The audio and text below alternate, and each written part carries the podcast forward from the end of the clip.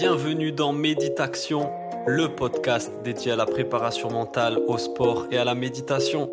On se retrouve chaque semaine entre passionnés pour aborder le thème de la préparation mentale et découvrir ensemble comment optimiser la performance sportive en conservant le plaisir de la pratique et en favorisant le bien-être et l'épanouissement.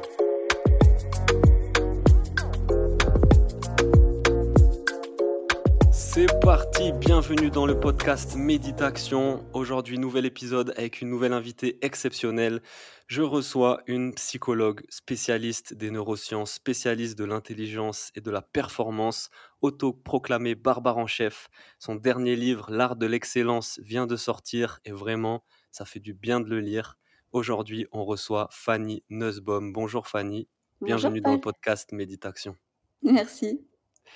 C'est un plaisir, un honneur de vous recevoir. On va pouvoir cheminer ensemble sur cette voie de la performance décomplexée, de l'excellence assumée.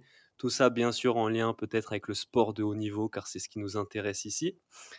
Que dire déjà? Euh, ben, Le livre vient de sortir, il est disponible partout. Vous le retrouvez d'ailleurs au rayon psychologie de votre librairie et non pas au rayon développement personnel. c'est un livre vraiment qui, qui, fait du bien, un bien fou, qui personnellement, moi, m'a réconcilié avec ma part d'anormalité, avec mon côté barbare, intense, avec mes ambitions, et qui m'a aidé à comprendre pourquoi certaines personnes autour de moi pouvaient avoir la sensation parfois que j'en faisais trop, trop, trop vite, trop tout le temps, trop intensément. Et ça m'a aidé à comprendre également bah, ce mélange de perplexité en même temps de fierté que je pouvais ressentir quand on me le faisait euh, remarquer. Déjà, qu'est-ce qui a motivé l'écriture de ce livre? Euh, je, réponds toujours la même chose, hein, mais ce sont mes enfants euh, qui ont motivé l'écriture de mmh. ce livre. En, fait, je crois qu'ils motivent tout ce que tout ce que je fais tout le temps. Euh, je, dirais évidemment par amour, mais surtout par avant même l'amour. je crois que c'est que c'est parce que ben, les siens, on, a, je crois, toujours envie qu'ils portent une part de soi en, en, eux et qu'ils la portent belle. Et, donc, j'ai envie que mes enfants me portent en eux de, la meilleure des façons, de la plus belle des façons. Mmh. Super. D'ailleurs, vous êtes concerné personnellement par, on va dire, la question du sport de haut niveau, vu que votre fils est tennisman, c'est ça? Exactement, là, il est, il est en mmh. Tunisie, en plein, en plein tournoi, et oui, oui, il est joueur de tennis professionnel, donc euh, voilà, j'allais dire, on, lui souhaite, une grande carrière, mais je, je, lui souhaite en tout cas. ah, je pense que de, de, la part de tout Méditation aussi, on peut lui souhaiter beaucoup de réussite et, une belle carrière. Merci. Commençons par ce, que je, disais en introduction. D'où vient cette honte ou cette gêne, cette peur qu'on peut ressentir d'avoir de l'ambition démesurée, d'avoir cette envie de victoire, de d'écraser l'autre, parfois de le dominer, que certains sportifs notamment peuvent ressentir?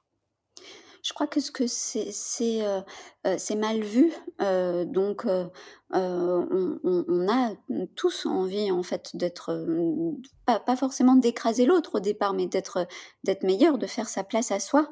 Et pour faire sa place à soi, et ben forcément, étant donné qu'il y a peu de place au sommet, l'idée c'est il y, a forcément derrière d'écraser l'autre en effet.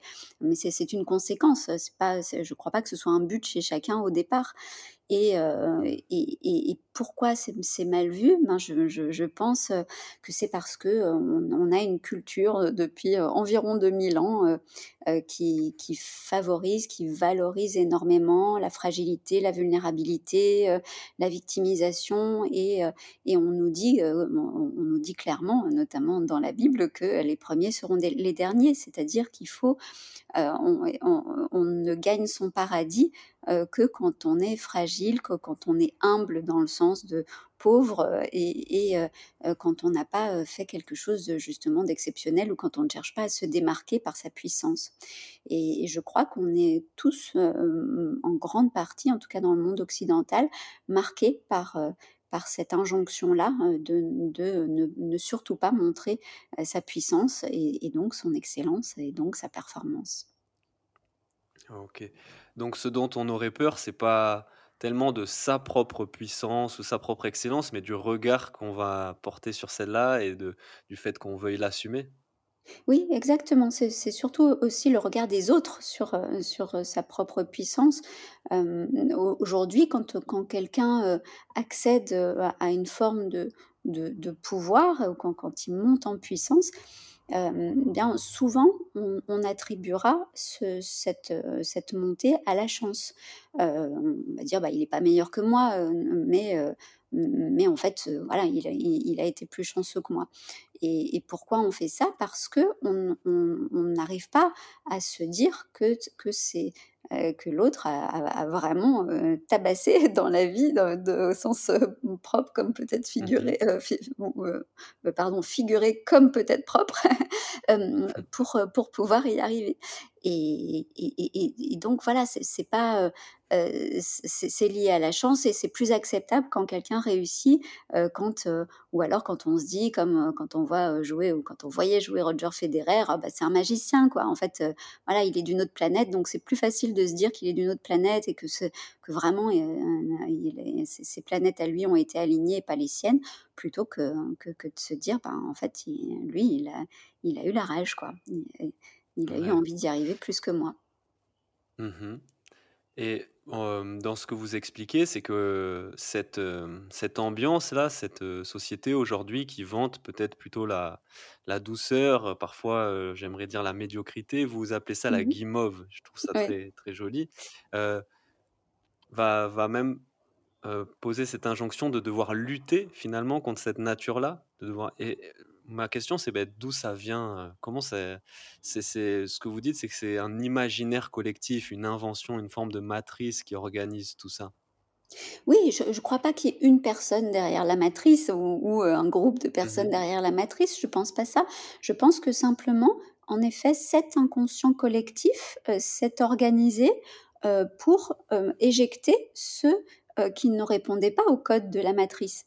Et les codes de la matrice, je pense que c'est, hem, heu, bah, le pouvoir par le bas, heu, donc le pouvoir par le bas, ça dit, qu'on est meilleur quand on veut pas être le meilleur, qu'on est qu'on est un meilleur homme et un meilleur humain. Aujourd'hui, un un être humain qu'on considère comme étant quelqu'un de bien, quand on dit de quelqu'un, qu'il est très humain, bah, bizarrement, heu, c'est pas, la race homo, je je sais pas si on peut dire la race ou l'espèce, homo, c'est un singe, heu, en en fait, c'est un animal. Mais quand on dit de quelqu'un qu'il est très humain, c'est au contraire quelqu'un qui a complètement ôté sa part animale, qui qui est quelqu'un de de doux, de gentil, de de rond, heu, de très, heu, féminin dans sa manière, d'être au monde.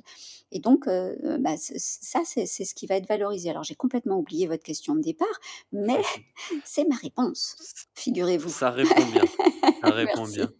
Et donc, mmh, pour revenir un peu vers le sport et c'est quelque chose qu'on revoit beaucoup, beh, se donner corps et âme à sa passion, parfois, peut être mal vu.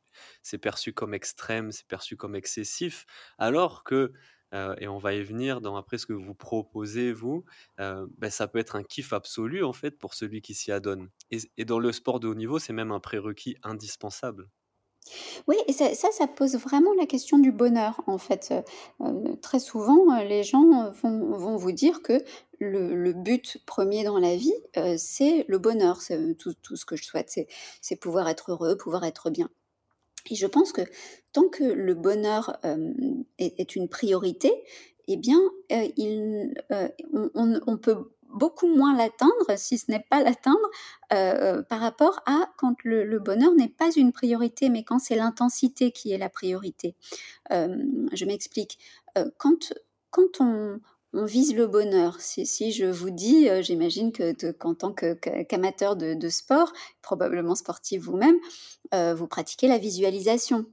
Heu heu, donc vous Mmh voilà, vous imaginez des des des des choses sur votre écran mental qui vont vous permettre d'être meilleur dans tel ou tel domaine. Et quand quand vous faites des visualisations, si aujourd'hui je vous je vous demande de visualiser le bonheur, heu, bah, te tenez, est-ce que vous pouvez me dire ce que ce que vous voyez comme ça, sans réfléchir, si je vous demande de visualiser le bonheur? J'espère que vous allez aller dans mon sens, hein. Je pense que je verrai de la sueur. La Ah ouais, sueur, parce de que vous êtes mal formaté, vous êtes pas formaté comme les comme les gens normaux. Ah, ouais. Moi je je trouve mon bonheur dans l'effort, dans la sueur, dans le dépassement. C'est le le côté Ah ouais, sportif, je pense, qui veut ça. Bon, alors je vais je vais je vais devoir, heu, changer mon fusil d'épaule et et vous parler de comment, hem, une personne, heu, mmh, lambda, même si il y a personne qui soit vraiment lambda, mais mh. heu, comment les gens, en général, visualisent le bonheur. Quand ils visualisent le bonheur, ils visualisent, heu, qu'ils sont, de devant, heu, a assis, sur une plage au bord de la mer, et heu et et qu'ils regardent un coucher de soleil. Ils imaginent Mmh qu'ils mh. sont, dans un étendus dans un coin d'herbe verte. Ils imaginent qu'ils sont, dans dans dans une maison sur une terrasse, dans dans un petit jardin avec des oiseaux qui chantent et cetera. Voilà, ça, c'est le bonheur et heu et ce bonheur, vous voyez qu'il y a toujours dans ce qu'on visualise pour le bonheur, il y a toujours cette notion de calme, de paisibilité, heu, de tranquillité, de sérénité, d'harmonie, heu, d'équanimité, hein. L'équanimité, c'est le fait de Mmh pas mh. être trop changeant avec ses émotions, le fait de de pas vivre, de des émotions hyper fortes et puis après hyper, hyper, calme plat. C'est vraiment toujours, plutôt plutôt égal, l'équanimité. Donc heu heu, quand on visualise le bonheur, on visualise en général ça. Heu et donc vous imaginez bien que que quand on a ça comme objectif et ben, le le tout tout le corps va se mettre en branle pour, heu, obtenir ça. Donc pour obtenir Mmh. du calme, de de de la sérénité et cetera. Donc on va être plutôt dans des énergies basses, on va être plutôt en train de chercher, heu heu, à ne surtout pas, se fâcher avec ses ses congénères, à être dans la paix, dans l'harmonie, dans la gentillesse, dans dans toute cette guimauve, dont on parlait et que vous appeliez médiocrité. Je suis tout à fait d'accord. Médiocrité dans le sens du moyen. Donc ça ne pousse pas quand on imagine le bonheur, ça ne pousse pas à s'élever.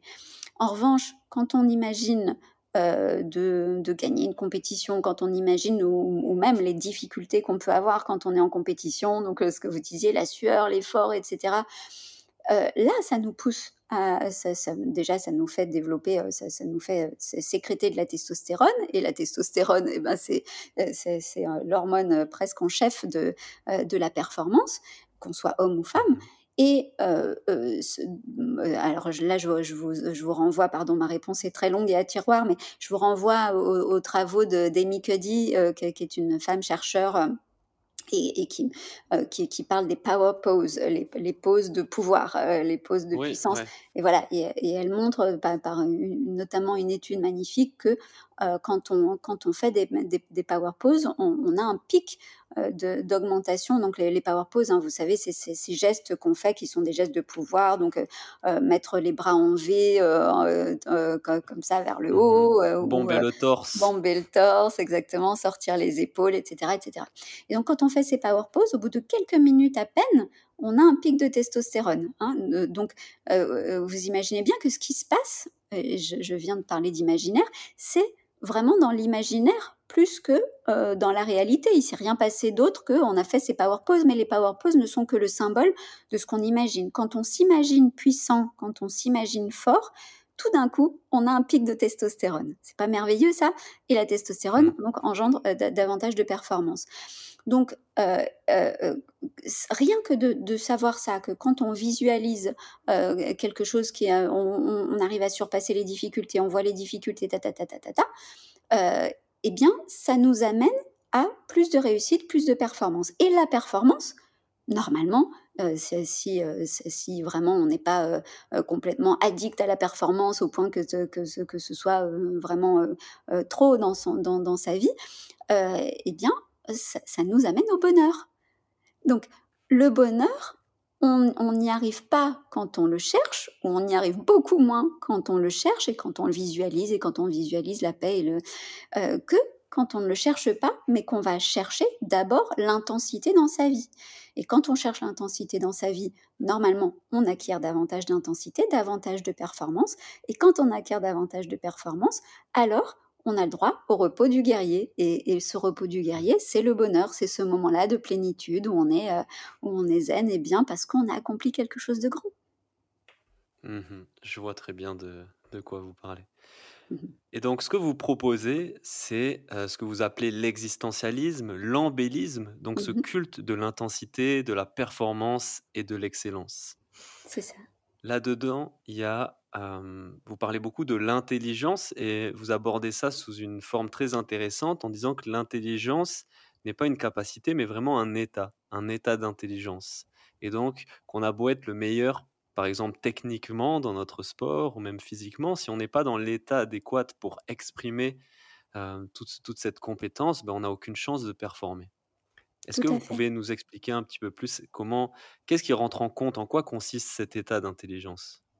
Oui, alors, heu, ce que je dis, c'est que c'est que, hem, hem, bon bon pour, heu, peut peut-être, vous faire une, une petite, hem, au autobiographie, j'ai j'ai commencé Mmh mh. par, heu, bon alors j'ai bon j'ai commencé par l'hypnose, mais si on met l'hypnose, heu, à à part, heu, j'ai j'ai j'ai commencé, hem, mon travail de psy, heu, par, heu heu, l'étude et l'accompagnement de ce que j'ai appelé plus tard la phylocognition, c'est-à-dire, ce ceux qu'on appelle encore aujourd'hui parfois surdoués, précoces, zèbres au potentiel et cetera. Moi, je les ai appelés phylocognitifs pour des raisons que que je vous passe, heu, aujourd'hui. Donc Mmh ces phylocognitifs, ce sont des gens qui ont un raisonnement, heu, qui est, heu heu, de meilleure qualité que que celui de la plupart de leurs congénères. Ce sont des gens qui pensent beaucoup, qui réfléchissent beaucoup, qui ont besoin, de tout passer par, le filtre, de de la pensée en permanence je fais partie des phylocognitifs et il y en a pas mal sur cette planète qui font partie des phylocognitifs, comme d'autres font partie des des artistes ou des sportifs ou voilà, cha chacun a son truc. Le mien, c'est la pensée, donc je suis une phylocognitive. Heu, donc j'ai vraiment pendant des années, je faisais des conférences là-dessus, toujours, heu, toujours aujourd'hui, puisque c'est un sujet qui me passionne toujours. Et heu, seulement il y a eu un moment où je me suis dit que, j'étais pas j'étais pas réglo parce que très souvent, déjà j'employais les termes, heu que qu'on m'avait appris à l'université et plus tard, par mes pairs qui étaient int intelligence pour parler de phylocognition. On disait que c'était ça l'intelligence et même quand je publiais des articles scientifiques, vous pourrez voir, si vous allez dans les registres des articles scientifiques que j'ai pu publier et même peut-être dans les phylocognitifs d'ailleurs, mon premier livre, vous pourrez voir, accolé le mot intelligence à, ce le OQ, au ou aux grandes capacités de raisonnement. Et heu et sauf que j'ai commencé à douter en fait, heu, au bout de quelques années, à me dire: «Mais en fait, c'est pas ça l'intelligence quand on pense, si si on dit que, heu, que que qu'il s'est passé quelque chose d'intelligent quand on voit une fleur qui a poussé dans le désert, heu, ou que, heu, voilà, un phénomène naturel hors, hors l'homme, on dit qu'il s'est passé quelque chose d'intelligent, ou alors même quand, il y a plein de fois où, par exemple, pour un un joueur de tennis ou ou dans n'importe quel sport, on va dire: «Ah, c'est vraiment intelligent ce qu'il a fait», alors qu'on imagine bien qu'il a pas fait des calculs mathématiques, ben, il a pas dit: «Attends» à son adversaire: «Attends, je vais je vais faire un calcul pour voir, heu, si c'est vraiment ça l'angle qu'il faut que je prenne pour, heu Mmh mh. heu, pour frapper mon revers». C'est pas ça qui se passe. Donc voilà, je me disais: «En fait, il y a un truc qui va pas». Et au fur et à mesure de mes réflexions et de mon expérience, su sur le sujet, j'ai enfin compris un jour, heu, que l'intelligence n'était pas une capacité une capacité de raisonnement ou comme d'autres disent aujourd'hui, heu, ils parlent des intelligences multiples. Alors, heu, ça donc ça c'est Howard Gardner, c'est la théorie de Howard Gardner sur les intelligences multiples. Donc, il a proposé qu'il y avait d'abord 7 intelligences et puis et puis 8 et puis 9 et puis maintenant 10, heu, jusqu'à la 11e et ben, donc on est intelligent, intelligent verbalement, mathématiquement ou heu heu, émotionnellement ou l'intelligence du pied, du doigt, de la main et Mmh tout ce tout ce qu'on veut. Et mais sauf que c'est infini ce truc en fait parce que, si, je vous parle de de la fameuse, «intelligence» entre guillemets émotionnelle qui a été beaucoup popularisée par, Daniel Goleman, heu, le frère de Jean-Jacques. Non, je déconne. Pardon. Si on parle de l'intelligence émotionnelle, le cette soi-disant intelligence émotionnelle, heu, d dedans, il y a il va y avoir on va on va pouvoir classer celui qui qui est capable de bien communiquer, celui qui est capable de bien comprendre l'autre, euh, de, bien l'écouter, de bien le comprendre, celui qui est capable de bien discriminer en lui la bonne émotion au bon moment, de pouvoir savoir ce qu'il ressent précisément, celui qui, qui va être capable de mettre la bonne ambiance dans un groupe, celui qui va être capable de bien mettre les gens en relation, ce qui est encore différent de mettre l'ambiance dans un groupe, de, de savoir relier les gens et les mettre en relation. Et tout ça, ça fait partie de l'intelligence, entre guillemets, émotionnelle.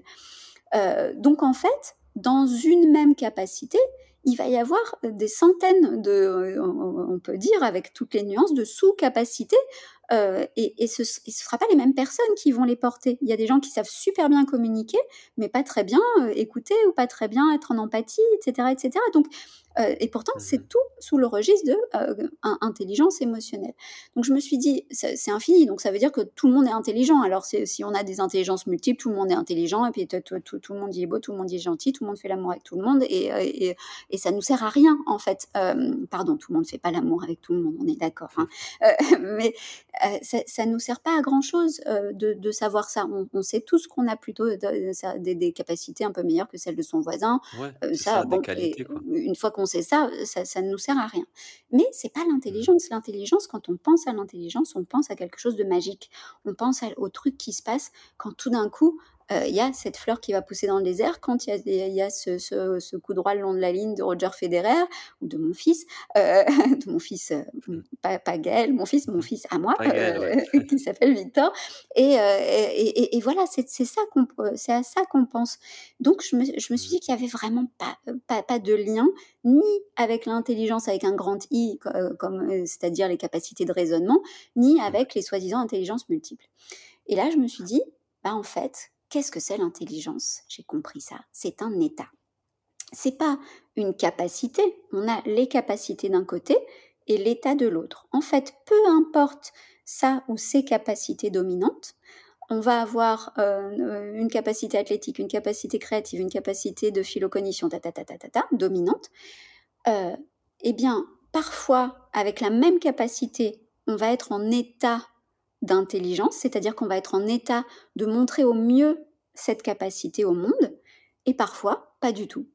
Ce qui fait que moi, avec ma philocognition, euh, je, sais que, j'ai une très bonne capacité à penser, à réfléchir, à pousser un raisonnement très loin, etc.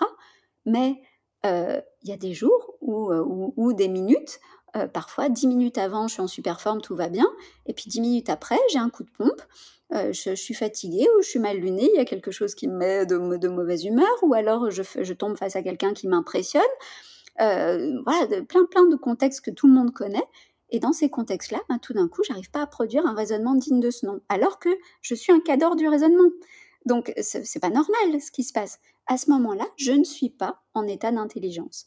En revanche, il y a des moments où euh, tout d'un coup les planètes vont être alignées, je vais trouver euh, euh, le, graal de mon état d'intelligence, je vais trouver mon état de performance, et je vais vous expliquer après les, trois stades donc, de l'état d'intelligence, je vais être en, en, état de performance et à ce moment-là, je vais pouvoir montrer le meilleur de mes capacités. Donc parfois, avec les mêmes capacités, on est en état d'intelligence et parfois pas. Donc l'intelligence est un état, que tout le monde peut atteindre. Donc euh, en ça aussi, tout le monde peut être intelligent, mais c'est tout le monde peut. Et tout le monde peut, peut, être con à un moment dans sa journée et intelligent à un autre moment dans sa journée. Et donc c'est, euh, euh, cet état d'intelligence, je l'ai... comment dire, discriminé, enfin c'est pas discriminé, mais je, l'ai établi en trois phases. J'ai proposé qu'il y avait trois phases de l'état d'intelligence. Le premier la, première phase, le premier stade, c'est euh, donc ce que, j'ai appelé euh, il y a deux secondes la connerie, euh, mais c'est l'antiphase.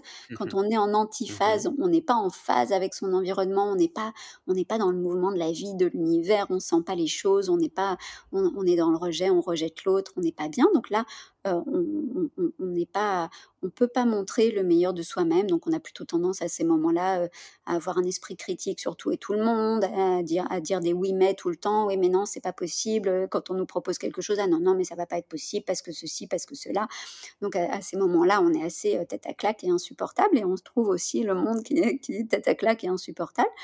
Et puis ensuite, Quand on est au, niveau du milieu de, de l'état d'intelligence, au niveau correct de son état d'intelligence, alors là, je dis qu'on est en compétence. Donc, quand on est en compétence, on répond correctement aux attentes de son environnement, sans faire non plus quelque chose de forcément extraordinaire, mais en tout cas, on répond correctement. Et puis, mmh le Graal, le, stade le plus élevé de l'état d'intelligence, alors c'est la performance.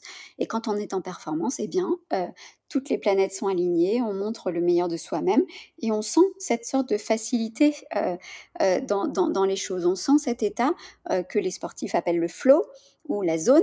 et, et dans ce moment-là, euh, voilà, on a, l'impression que tout se fait facilement, qu'on est porté par cette énergie qu'on a soi-même créée, en fait, euh, au, bout du compte. Et cette énergie-là, elle nous amène à, tout comprendre, à tout cerner. Et, justement, en fait, c'est l'inverse de ce qu'on dit de l'intelligence comme étant le raisonnement, puisque à ce moment-là, on ne raisonne pas, on n'est pas dans la conscience, on est inconsciemment connecté avec les éléments. Et qu'est-ce qui se passe en soi? C'est que c'est un, c'est vraiment euh, de, euh, de, l'inconscient cognitif qui se met en route. Ce sont des automatismes qu'on a travaillés, qu'on a acquis euh, depuis euh, longtemps. Ce sont des heures et des heures d'entraînement dans telle et telle condition. Bah, je reprends évidemment toujours comme exemple le tennis, mais c'est comme pour, tout pareil. On vous dit qu'il faut 10 000 heures d'entraînement dans, le sport pour pouvoir, pour pouvoir y arriver. Au tennis, eh ben on, sait que, que euh, à, haut niveau, tout le monde est le même joueur de tennis. Enfin, le, même, pas dans le style, mais en tout cas, tout le monde a à peu près les mêmes qualités. Euh, euh, tout le monde sait jouer très très bien au tennis. Et, et, et, ce qui fait la différence, ça, ça, va être, bon, évidemment, le mental, et tout, mais quand on dit le mental, on a tout dit et rien dit, parce que c'est très très large le mental. Mmh, et mmh. surtout, cet état à arriver à être dans cet état de performance. Cet état de performance, c'est arriver à mobiliser en soi tous ces automatismes de, cette dizaine de milliers d'heures minimum de, de, travail et d'entraînement, on va créer des automatismes. Donc dans le cerveau, qu'est-ce qui se passe en fait quand on, quand on crée un apprentissage? Pardon, je vous ai, je vous ai pas laissé parler depuis deux heures. Ça va vous de euh, euh, Allez-y, c'est le but du podcast. Hein, c'est qu'on profite de vos lumières. eh ben super, alors ça va, merci de, de, me mettre en lumière. Donc, euh, qu'est-ce qui se passe quand on fait un apprentissage dans le cerveau? D'abord, en fait, quand on fait un apprentissage, quand on, quand, quand on est consciemment incompétent, c'est-à-dire qu'on se rend compte qu'on n'est pas compétent dans un domaine et qu'on commence à apprendre, eh bien, on est dans le cortex préfrontal. Et dans le cortex préfrontal, eh bien, euh, c'est dur, c'est laborieux, on est conscient, on décompose tous ces gestes euh, pour apprendre euh, à faire un coup droit au tennis, par exemple, ou on va, on va décomposer un apprentissage. Si on doit apprendre un texte par cœur, on va décomposer en plein de petites phrases. Donc, on décompose. et j'aime à dire il ne faut pas oublier que la décomposition, quand on parle de quelque chose qui se décompose, c'est quelque chose qui meurt. Hein. Euh, décomposer, mmh c'est prendre le temps de mourir un peu, euh, c'est être à l'entraînement, c'est pas être dans le flot de la vie, c'est être dans un rythme qui est celui de la mort plutôt, celui de on va décomposer les choses pour arriver à les comprendre. Bah ça c'est du préfrontal, la petite mmh. mort euh, à, laquelle on s'adonne volontiers, c'est du préfrontal. On est, on est en conscience, c'est dur, c'est laborieux, on a besoin de se concentrer pour y être, on ne peut pas faire autre chose. Quand on est en train de se concentrer pour faire quelque chose où on décortique, on va décomposer les choses, euh, on ne peut pas en même temps euh, écouter de la musique ou faire... Non, on a besoin d'être complètement concentré à, ce qu'on fait. On ne peut pas faire deux tâches à la fois. Et puis, une fois qu'on a, qu'on, a fait, euh, qu'on a répété plusieurs fois, qu'on a bien compris le système, etc., et qu'on a réussi à répéter le bon geste, et eh bien au bout d'un moment, d'ailleurs même, même quand c'est pas le bon geste, il va passer en automatique. Et quand il passe en automatique, il passe à l'arrière du cerveau, plus à l'arrière du cerveau, dans le cortex pariétal. Et donc le, cortex pariétal, lui, c'est, lui qui va générer et créer des, des, euh, des pensées automatiques comme ça, qui vont devenir notre bibliothèque de réactions possibles quand on est au, filet, quand on est au fond de cours, quand on est, etc., etc. Donc, et, puis, euh, quand euh, je suis, sur, un, euh, sur un cours de tennis en plein air ou, ou au contraire sur un cours couvert, est-ce qu'il fait mmh beau, est-ce qu'il fait pas beau, est-ce qu'il y a du vent? Et donc, je vais avoir toutes ces expériences-là.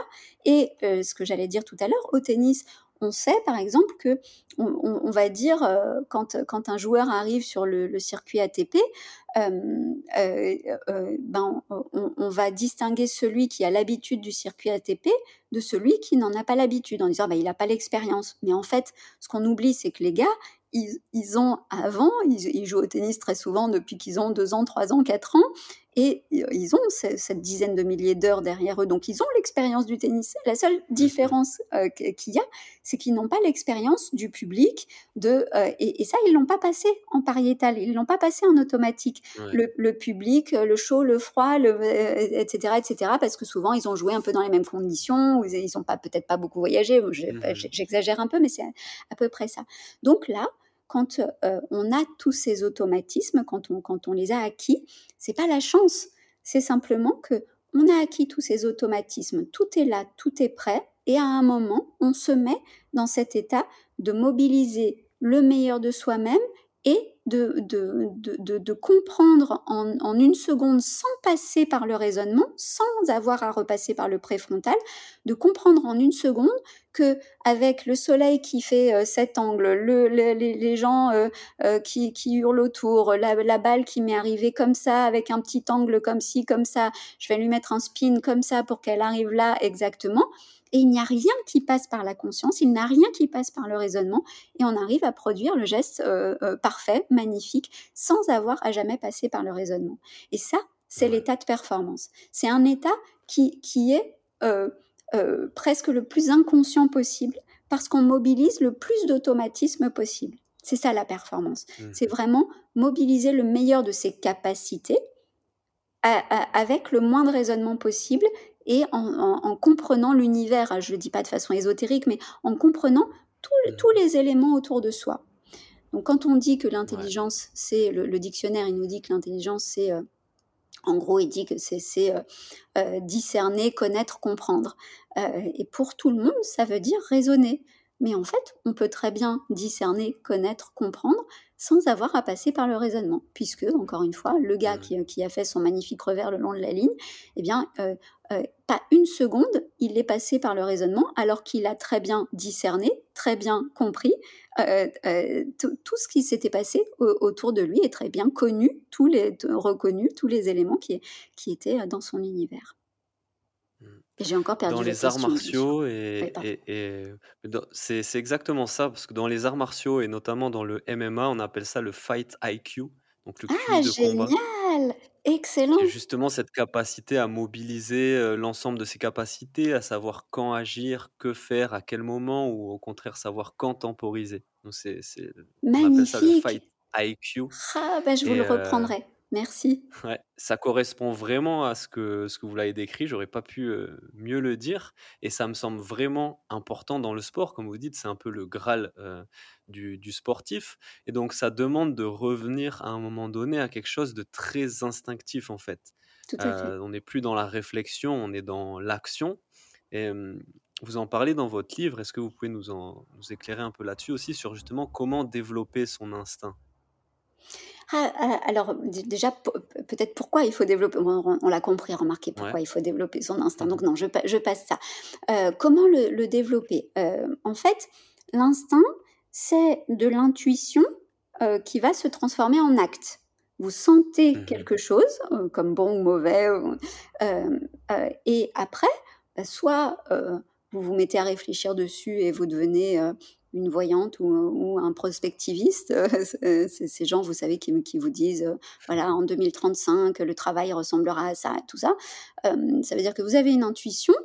Euh, cette intuition, évidemment, c'est du cortex pariétal, hein, on, pourrait dire, c'est votre expérience de, vos automatismes que vous avez appris dans votre domaine. Par exemple, si vous êtes spécialisé en intelligence artificielle, euh, eh bien, c'est le nombre, toutes les expériences que vous aurez eues en, intelligence artificielle, toutes les connaissances que vous avez dans votre domaine, qui auront créé des automatismes de pensée qui vous feront dire, bah, à mon avis, en 2035, ça va aller euh, vers ça. Euh, voilà, donc ça, c'est quand on utilise, à mon avis, à mauvais escient, son intuition, parce que en fait, on a un joyau qui est l'intuition, qui est de la pensée automatique, de la pensée qui a été bien huilée, bien, euh, donc bien automatisée. Et on va remettre du raisonnement dessus. Euh, euh, je sens ça et après j'essaye de vous expliquer pourquoi je sens ça et, et, et, comment ça pourrait être après, etc. Donc je, je trouve que c'est, on n'a que, que les inconvénients de ce que notre cerveau peut nous offrir.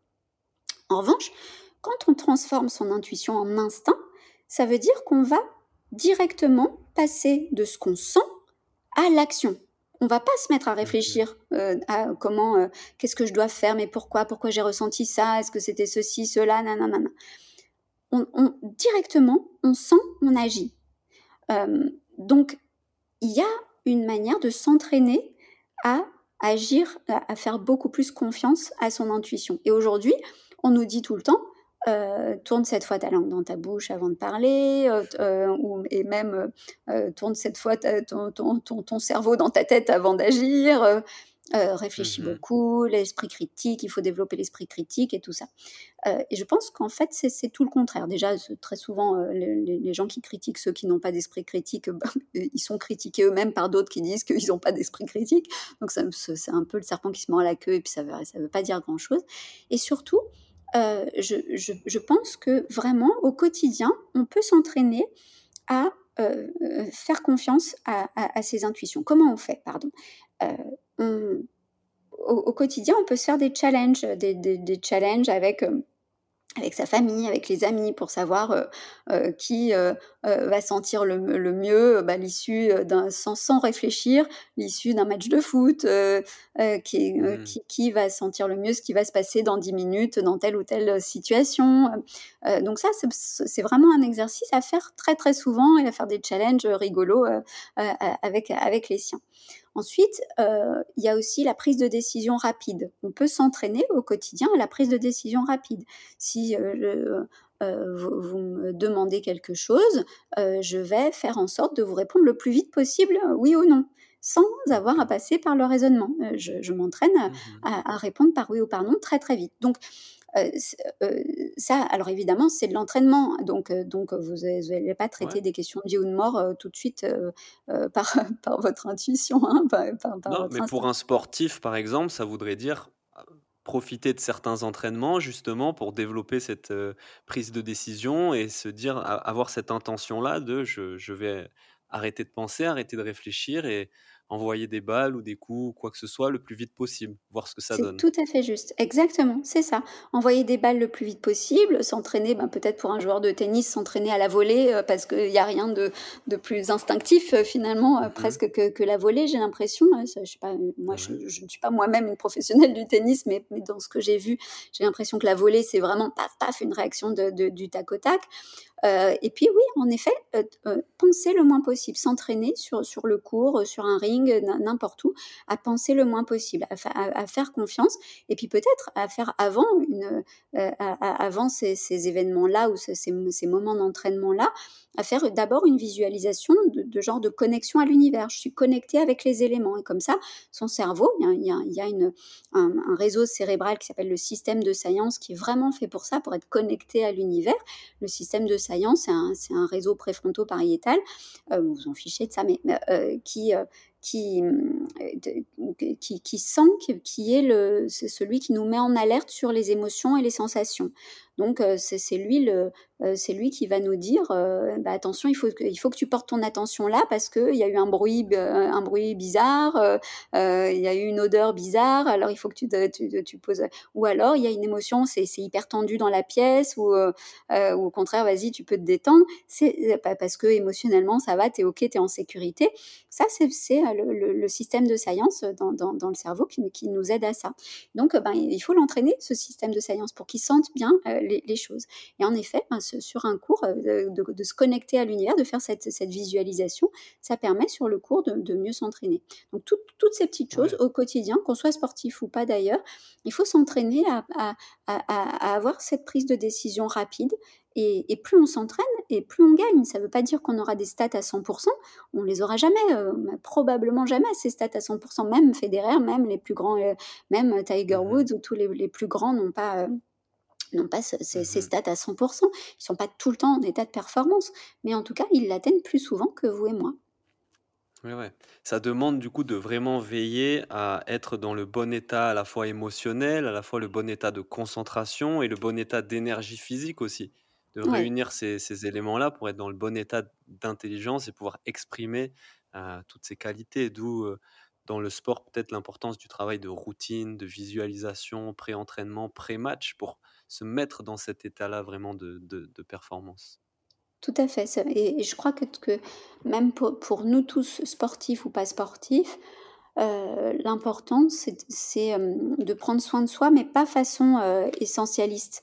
Pas prendre soin de soi pour être là, pour être connecté à soi-même, à son petit moi et puis partir en voyage pour, pour aller, partir à la découverte de soi-même, bon pour moi tout ça c'est vraiment du bullshit. Mais, prendre soin de soi, pour faire en sorte d'avoir, heu heu, son corps et sa tête qui soient le meilleur outil pour soi, pour être en état de performance le plus possible, c'est un un devoir. Heu, c'est pas, heu, c'est pas si j'ai envie. Donc ça veut dire que que, Heu, ouais, heu, fai bon, fai fai faire du sport pour les pour les les les non moyennement sportifs, manger correctement, avoir, ouais, prendre soin de son sommeil et cetera. Mais donc ça, c'est super important, mais en même temps, heu, d'aucuns pourraient dire, heu, ben, je je deviens un ayatollah du truc, de de je je me couche tous les soirs à 10:00, pas pas plus tard, je me je je ne mange que des Mhm. des des germes de de machin truc bidule qu'on trouve dans la Mhm. pampa et tout ça. Hem, heu heu, je crois que que là, on on atteint, vraiment ce qu'on ne veut pas non plus. Parce que si on on on fait partie de ceux, comme c'est mon cas, qui pensent que le ce qu'on va penser de soi, comme Amy Cuddy d'ailleurs, ce qu'on va penser de soi, heu, a plus d'importance que que mmh, que son état, heu, phy physique, que le fait qu'on n'ait pas pas dormi et Mhm. cetera. Bah, on peut se permettre même une nuit blanche et et d'arriver un jour sur le cours en ayant fait une nuit blanche. Je sais qu'il y a y des gens qui vont me maudire de dire ça si c'est leur enfant qui qui est sportif et qui écoute. Dormez, dormez. Dormez, dormez bien. Mais je crois que que on n'est pas, il y y a plein de gens qui vont vous dire: «Ah, je suis pas bien aujourd'hui, mais parce que j'ai pas beaucoup dormi la nuit dernière», moi, ça m'arrive plein de fois de de pas arriver à dormir, heu heu, de me coucher à trois heures du matin et de me réveiller à sept heures. Bon, bah, oui, je suis un peu fatiguée, soit j'arrive à faire une sieste, soit j'y arrive pas. Mais en soi, je fais en sorte que de ne pas dire à mon corps: «Ah oui, tu es fa tu es fatigué aujourd'hui», et je fais en sorte que ça ne se voit pas, non seulement par respect pour autrui, mais aussi, parce que si c'est comme les power poses, si, heu, je fais, heu, j'ai un corps qui est tout, heu, tout tout nonchalant, sans énergie et tout ça et que je me raconte l'histoire de: «J'ai pas assez dormi la nuit dernière», je sais que je ne vais rien faire dans ma journée. Si en revanche et et je vais pas avoir la pêche, si en revanche je me dis: «Bah, je je sais plus si j'ai dormi, pas dormi et puis je verrai bien ce soir, je serai sûrement fatiguée plus tôt si j'ai pas si pas assez dormi et puis c'est pas grave», Heu et ben là, je je peux avoir une une pêche monumentale, et c'est pas, et donc il y a vraiment cet équilibre à trouver entre, ce que, je dois faire comme minimum syndical pour que mon corps soit, puisse être en état de performance, mais aussi comme création d'une réalité qui qui ne vient juste, qui ne vient que de mon imaginaire. Dans, dans ce que vous dites aussi de de fait de vivre sa vie intensément, d'être, j'entends aussi le fait d'être totalement présent à ce que je fais de plus penser, d'arrêter de penser et donc je vois un peu aussi cette, cette notion-là de pleine conscience, de mindfulness tout ce qu'on peut trouver autour de la méditation. Est-ce que et encore une fois, de pas le voir comme une fin en soi, mais vraiment comme un entraînement de l'esprit, un entraînement du mental et un entraînement de cette capacité à être dans l'instant, à ne pas penser et donc à vivre intensément, chaque instant. Est-ce que vous, c'est quelque chose que vous vous pratiquez ou que vous recommandez aussi pour entraîner cette capacité instinctive? Je sais que les neurosciences l'ont beaucoup étudié, par exemple, la Mmh méditation. Oui, oui, tout à fait. La même bon, la alors il y a la méditation, la méditation pleine conscience, heu heu, Mmh. l'hypnose, la sophrologie. Donc moi, je suis vraiment de de l'école de de l'hypnose et donc j'ai heu, j'ai, fait ma thèse sur sur, sur la neurophysiologie de de l'hypnose. J'ai voilà, c'est vraiment, j'ai écrit un livre, qui s'appelle «Le cerveau sous hypnose». Donc vraiment, c'est mon truc. Sauf que tout ça, toutes ces techniques que j'appelle suggestives, l'hypnose, la méditation, le, yoga, la, sophrologie, mmh etc., souvent, elles sont utilisées aujourd'hui pour justement trouver cet état de sérénité, cet, cet, état en fait qui permet d'éviter la souffrance. Et, donc, je pense que ce sont des, techniques, des méthodes et même une, philosophie ou des philosophies extraordinaires, mais qu'elles sont souvent utilisées à mauvais escient ou, ou, en tout, enfin, pas, pas à mauvais escient, mais en tout cas, elles sont sous-utilisées euh, parce qu'elles ne sont pas utilisées en général pour justement l'intensité. Euh, être dans le présent, pour beaucoup, euh, vivre dans l'instant présent, s'incarner dans, dans, dans, son monde, euh, c'est souvent pour faire le vide, pour, pour oublier tout, tout, tout, le reste, mais mmh. surtout oublier ses souffrances, oublier ses tracas du quotidien, etc. Et je pense que être dans le moment présent, ça doit pas être là pour faire le vide, ça doit être là pour faire le plein, le plein de le plein d'énergie, le plein de euh, le, plein de de, de, de, de sensations et, de sentiments aussi, d'émotions par rapport au monde, par rapport à, à, son contact avec le monde. C'est euh, vraiment l'animal qui est en alerte, euh, qui, est, qui, est, là très très présent au, monde, que, que, ce soit euh, sa proie qu'il a devant lui ou que ce soit au contraire de devoir déguerpir parce que parce que parce qu'il y a un danger ou ou euh, que, que, ce soit euh, se trouver le, le, meilleur spot pour euh, pour trouver de, de l'eau et du soleil ou voilà donc c'est être au monde pour l'intensité et pas être au monde pour éviter la souffrance ou, ou pour être dans dans, dans les, la, la, tranquillité. Ouais, on parle d'ailleurs de pleine conscience, pas de vide conscience. Exactement. C'est juste. Ouais, ouais. Et, ok. Faire de sa vie une œuvre d'art, c'est quelque chose que vous mettez en avant aussi dans le livre et je me suis vraiment retrouvé là-dedans et dans ce que j'essaye de transmettre aussi aux sportifs que je peux accompagner, le fait d'être vraiment acteur de sa pratique, d'être acteur de son sport comme une forme d'autodétermination et d'autonomie qu'on reprend sur sa pratique et ben, arrêter de subir les entraînements, les compétitions de manière passive finalement. Est-ce que ça ne serait pas euh, de l'existentialisme ou de l'embellisme sportif? Je, je, je, vous ai perdu pendant, euh, pendant trois secondes. Ah. Est-ce que ça serait pas je, euh, je disais, est-ce que justement cette, cette forme d'être acteur de sa pratique, d'autodétermination dans son sport, c'est pas une forme d'embellisme sportif? Oh, c'est très très beau, tout à fait. C'est exact. Alors, il faut que, que j'explique ce que c'est que l'embellisme euh, plus précisément. Mmh euh, en, en, fait, l'embellisme, c'est une religion que j'ai créée. Ne rigolez pas.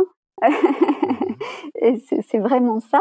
En fait, euh, donc ce que j'explique dans, ce livre, c'est que euh, une philosophie, c'est euh, quand, on a, en fait, on fait tous de la philosophie au quotidien. Et une philosophie, c'est le fait de positionner ce qu'on va considérer comme étant le bien et ce qu'on va considérer comme étant le mal sur l'échelle des, comportements humains. Euh, donc, euh, ou, sur l'échelle de ce qui arrive au, au monde en, en général. C'est bien, c'est mal. Euh, c'est ça une philosophie. Hein, vraiment, j'essaye de donner la définition la plus simple possible. Mmh c'est ça. Et, et, en fonction de sa philosophie, qu'on qu en soit conscient ou non, eh ben, on va éduquer ses enfants, par exemple. On va dire ça c'est bien, ça c'est mal. Et donc chez les Dupont, euh, prendre des risques, ça peut être quelque chose de très mal parce que on, est pour la sécurité, on a, on, ça c'est pas euh, c'est pas dans son dans, dans son ADN de, de, prendre des risques. Au contraire, c'est quelqu'un qui prend des risques, c'est quelqu'un qui, a, pas de tête et qui, qui, qui fait n'importe quoi. Et euh, chez, chez les Durand, euh, au contraire, euh, et ben on va dire waouh bravo, t'as pris un super risque, c'est génial, t'es es allé là où personne n'osait aller, c'était un peu dangereux et tu y es allé quand même, et on, on va le considérer comme étant du bien. Donc en fait, toute l'éducation euh, est issue euh, de n'importe qui euh, va être issue d'une philosophie qu'on a au départ où on a positionné le bien et le mal. Donc ça, c'est pour la philosophie. Et donc quand je vous parle d'éducation, je vous parle de mise en application. Et en fait, je, suis partie, c'est pas moi qui, qui l'ai inventé, mais je le, déploie à peine différemment, de la définition d'une religion faite par Yuval Harari. vous savez, le, livre mmh Sapiens, au Sapiens, voilà. Et, et donc, dans, dans, dans, ce livre, dans Sapiens, il dit que une religion, en fait, c'est un, une, en gros, il le dit pas exactement comme ça, mais c'est une histoire qu'on se raconte et qui, et, qui, qui, va organiser toute une société autour de cette histoire qu'on va se raconter. Euh, et donc moi, ce que, ce que j'ai, alors ce, que, pardon, je, je, reviens en arrière, ce que dit Harari, c'est que toutes les religions, en fait, toutes, les organisations sociales sont des religions, toutes les théories, euh, les, les, théories, les modèles sociaux. Le capitalisme est une religion, le, le, euh, le, le, le, je sais pas, le véganisme est une religion, etc. Tout ça, ce sont des religions parce que ce sont des manières d'appliquer certaines manières de voir le bien et le mal. Dans le capitalisme, on va, euh, on, va, on va voir comme étant bien le fait de vouloir euh, euh, amasser de, la, du capital pour pouvoir ensuite en faire quelque chose, le redistribuer, le le faire, faire vivre ce capital, faire augmenter et vivre ce capital. Dans le véganisme, on va considérer comme bien de euh, veiller à, ce que tous les vivants, euh, tous, les, tous les, êtres vivants euh, soient logés à la même enseigne. Bon, je, je dis les choses très mmh rapides et, un peu. Voilà. Donc ça, ça c'est la philosophie appliquée. Et donc le véganisme va appliquer sa notion du bien et du mal. Le, ta, ta, ta, donc une religion, ça n'a rien à voir ou pas forcément à voir avec un quelconque déisme ou un quelconque lien avec un, avec un dieu ou pas. C'est simplement mmh l'organisation concrète d'une euh, d'une philosophie. Donc, ma philosophie, c'est l'existentialisme. Euh, l'existentialisme, c'est pas moi qui l'ai inventé, c'est euh, Kierkegaard au départ qui, est considéré comme étant le père de l'existentialisme. Mais moi, je considère par exemple mon, mon chouchou Nietzsche comme, comme un existentialiste. Et donc, l'existentialisme, c'est le fait euh, de, de considérer qu'on peut créer son existence, alors que l'essentialisme, c'est le fait de se dire que, que non, en fait, on est né comme ça, on est né, euh, je ne sais pas, euh, avec ou sans handicap, on est né blanc, noir, jaune ou peu, importe. Et avec ça, eh ben, on peut rien faire de plus. On peut, on si si si on, on est né dans euh, pauvre et, dans, euh, et, euh, eh ben on va jamais réussir à avoir une bonne vie parce qu'on est né comme ça et que ben, toute sa vie, on va, évidemment que je caricature, hein, mais on, va se, dire, ben, je peux pas faire mieux parce que ceci, cela. Un existentialiste, il se dira pas ça. Il se dira, voilà ma, ma donne de départ. Et, et maintenant, qu'est-ce que j'en fais? Comment je construis ma vie à partir de cette donne de départ. Il ne pense pas que les dés sont joués à partir du moment où on est, né comme ci ou comme ça. ça, c'est la philosophie de, l'existentialisme. Et ensuite, donc la religion, je me disais, il n'y a, pas une religion qui applique vraiment euh, l'existentialisme à, mon sens. Donc je vais la créer. Et euh, j'ai créé cette, religion que j'ai appelée l'embellisme. Euh, et, et, donc tout mon livre est comme donc cette sorte de lettre à mes enfants dit comment faire pour être un bon embelliste, pour pratiquer correct, un bon pratiquant de notre religion. Euh, c'est pour ça que, j'ai parlé des 40 commandements et que je dis, ben voilà, quand on est un embelliste, on, fait ça et on fait pas ça. On agit comme ci et on n'agit pas comme ça. Et donc on agit pour euh, euh, toujours chercher l'intensité. On agit pour donc notre bien et notre mal chez nous dans notre maison, c'est t'as pas cherché l'intensité, t'as pas l'autre jour qu'est-ce qui s'est passé avec ma fille où je lui ai dit ah oui, elle, elle, elle, doit faire tous les jours des petits exercices de Duolingo. vous, voyez ce que c'est cette application en anglais? Pour apprendre une langue. Exactement. Donc là, c'est pour apprendre l'anglais. Et donc, tous les jours, sa maman, sa méchante maman, lui a demandé de, de, de faire son Duolingo. Puis en plus, j'ai un, toutes les semaines, j'ai un, un, un, compte rendu, un rapport pour savoir combien de temps elle a passé sur, sur ces exercices. Et euh, je ne demande pas beaucoup, je demande un quart d'heure par jour, ça me semble honnête, en, en, mmh vérité, comme elle dirait. Euh, c'est bien. Bah, je trouve que c'est pas mal. Et, euh, et, et, donc là, euh, bah, je, on n'était pas là pendant, pendant une semaine, son, son, père et moi, donc elle était un peu livrée à elle-même, mais elle savait qu'elle avait son duolingo à faire, et je pensais que j'avais pas besoin de, de me dire. Et je, je, vois le samedi qu'elle a pas, qu'elle a, dans le rapport qu'elle n'a pas fait son duolingo de la semaine, Et bon, qu'est-ce qui se passe et tout ça. Et, et elle me dit, bah oui, mais j'étais avec, avec Victor, donc son frère. et puis on, est, on est allé jouer au golf tous les deux et tout ça. Après, donc j'avais, j'avais pas le temps. Je dis, ben ok, d'accord, c'est vrai, tu as eu cette semaine qui était un peu cool, mais tu aurais pu me le dire. Et, et, et elle m'a dit, bah oui, mais si je te l'avais dit, tu m'aurais disputé. Bah, déjà, tu sais pas, mais je de toute façon, je te disputerai beaucoup moins si tu me le dis que si tu me le dis pas. pourquoi ça? Et elle me dit, ben parce que c'est pas bien de mentir. Je dis, ouais, bon, ok, c'est pas bien de mentir, mais c'est pas, pas gravissime non plus de mentir à mon sens. Parfois, il faut mmh, mentir mmh. et, et, et, on le fait tous. Par contre, c'est pas pour ça. Hein. C'est parce que pourquoi là je te dispute pas davantage et pourquoi là tu vas avoir une punition que tu aurais certainement pas eu si tu m'avais dit, ben maman, cette semaine, est-ce que je peux être off pour ce, ce truc-là euh, où je n'ai pas fait mon duolingo et voilà, voilà pour, euh, pourquoi je l'ai pas fait. Pourquoi? Parce que tu as manqué de courage. Parce que tu as manqué mmh. euh, du courage d'affronter ta maman de, de lui dire euh, voilà, voilà ce qu'il en est, j'ai envie de me la couler douce cette semaine. et peut-être que je t'aurais dit non, peut-être que je t'aurais disputé, de pas, on, on, aurait eu un fight toutes les deux, mais je t'aurais pas donné de punition. Là, je te donne une punition parce que tu as manqué de courage, pas parce que tu as menti. Mmh. Ouais, c'est ce qui est valorisé dans la dans la pensée, dans la religion, embelliste. Exactement, ça ça fait partie des choses qui sont qui sont mises en avant, oui, donc voilà, tout tout ce qui tout ce qui va avec, je sais pas, en anglais on dit step up, vraiment tout ce qui va avec le fait d'être, d'être un homme avec un grand H debout, de d'être quelqu'un qui, qui ose, qui fait. On on valorise chez nous beaucoup plus le fait de, le fait d'oser, le fait de, mmh de, ouais, de quitte à, quitte à frôler le ridicule très souvent, mais le fait d'y aller, quoi. Ouais, il y a le flair, l'excellence, l'audace et le rayonnement. Exactement, euh, les quatre piliers euh, de, de l'embellisme. Mmh donc ça fait fuir, euh, on maîtrise la peur comme ça.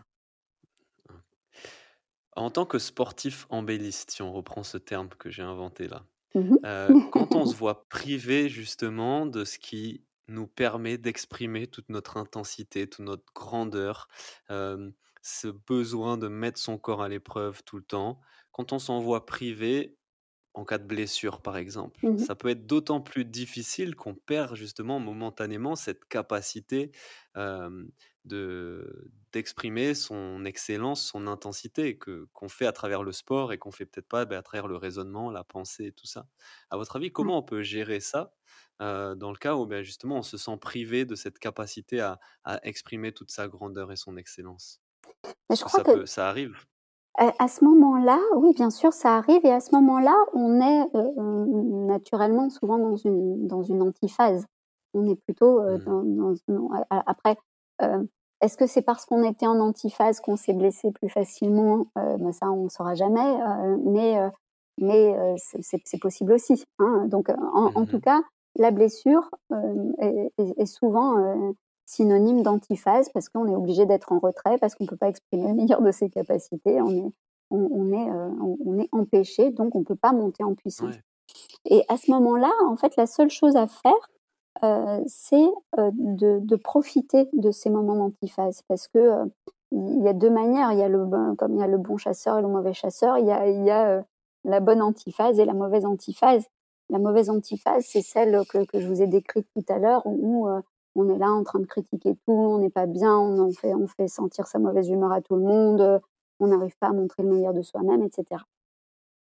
La bonne antiphase, c'est l'antiphase qui, euh, qui, nous permet justement de prendre le recul que, normalement on ne doit pas prendre quand on est dans l'action, quand on est dans la, dans la performance.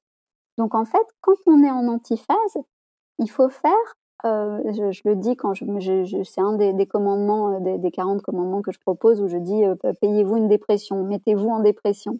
Euh, je ne sais plus exactement le, le, le numéro ouais, du, vrai, du commandement, mais voilà. Et, et, et donc, en, en, fait, à ce moment-là, il faut organiser sa dépression, organiser son, son moment d'antiphase. Et comment on fait pour organiser dans son, son antiphase? C'est le seul moment où il faut faire tout l'inverse de ce que je dis dans mon livre, en fait. C'est-à-dire que euh, à ce moment-là, on, on, en profite pour raisonner. Euh, avec AI, pas, pas avec et raisonner. Hein, c'est pas être en ouais. résonance, c'est euh, utiliser son raisonnement. à ce Mmh moment-là, on en profite pour penser à plein de choses, mais de façon plutôt gratuite.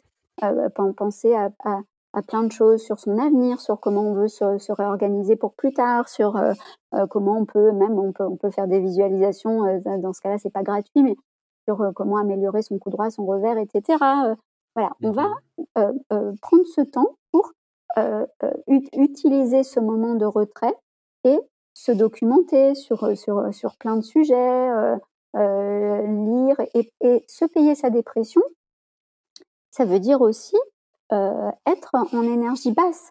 Ça veut dire moins sortir, être, vraiment fournir le minimum syndical à la à la vie, et et à ses congénères, moins moins être dans dans le social, heu, éventuellement rester chez soi pendant deux trois jours et pas se laver, heu, comme on fait quand on est en dépression, vous voyez? Et vraiment goûter ce moment-là et l'utiliser pleinement pour faire, tout ce qu'on fait quand, quand on a une terre qui est en jachère. Tout ce que fait cette terre. Qu'est-ce qu'elle fait une terre quand elle est en jachère?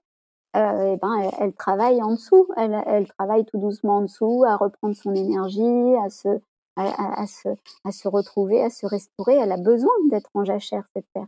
Heu et bien, nous aussi, on a on a besoin, comme la terre, à à des moments d'être en jachère et ces moments-là, on peut les prendre aussi comme un cadeau. On ne peut pas être en per en en performance tout le temps, c'est pas possible en fait, Ouais, on ouais, c'est le but d'être en performance, mais il y a ces moments-là et ces moments-là, bah, plutôt que de les subir, il faut les organiser.